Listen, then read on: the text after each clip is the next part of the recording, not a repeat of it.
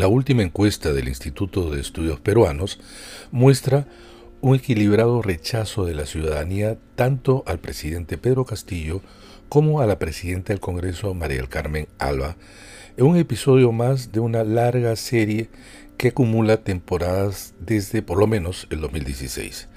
Cada uno ha hecho un esfuerzo, no para acumular capital político, sino para desacreditarse construyendo una deuda que parece impaga. Nuestras élites políticas han nacido con escaso respaldo. Solo basta recordar que Acción Popular fue el partido más votado en las elecciones congresales del 2020, con solo el 11% de los votos entre los nueve partidos que obtuvieron escaño. En la primera vuelta eh, general de este año, hay que recordar que Pedro Castillo solo logró el 19% y Keiko Fujimori tan solo el 13%, de un total de 18 candidatos que retasearon los votos.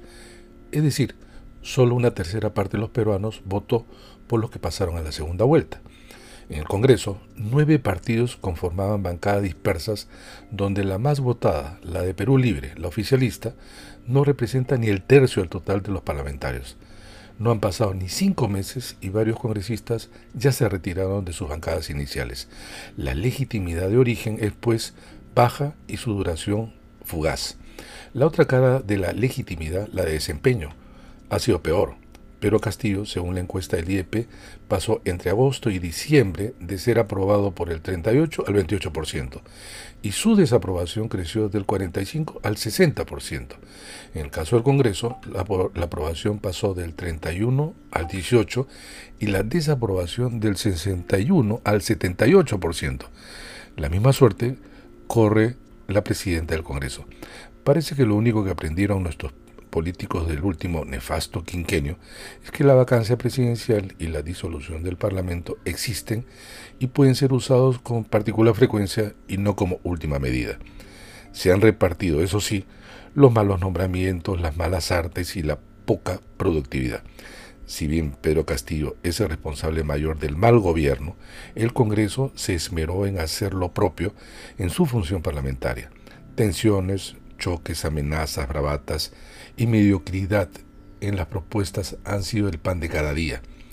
El gobierno no podrá llevar adelante su anhelada Asamblea Constituyente, lo que dicho sea de paso, no tenía por qué tener una mejor calidad en su representación que la actual, y un sector del Congreso está a la espera de una nueva oportunidad para intentar vacar a Pedro Castillo. Esto lleva a bloqueos, entrampamientos y a la incertidumbre que cubre como un manto de sensación de rechazo y frustración a la opinión pública. Pero esta frustración no es nueva, es acumulativa, por lo que el descrédito, está instalado y la desconfianza se extrema a tal punto que produce conformismo en unos e indignación en otros. Es decir, un campo volátil para los aventureros que ofrecerán no solo el oro y el moro, sino también obras como cancha. Esto se verá con pasmosa repetición en las elecciones subnacionales del próximo año, donde todos los males se reproducirán en las regiones, provincias y distritos.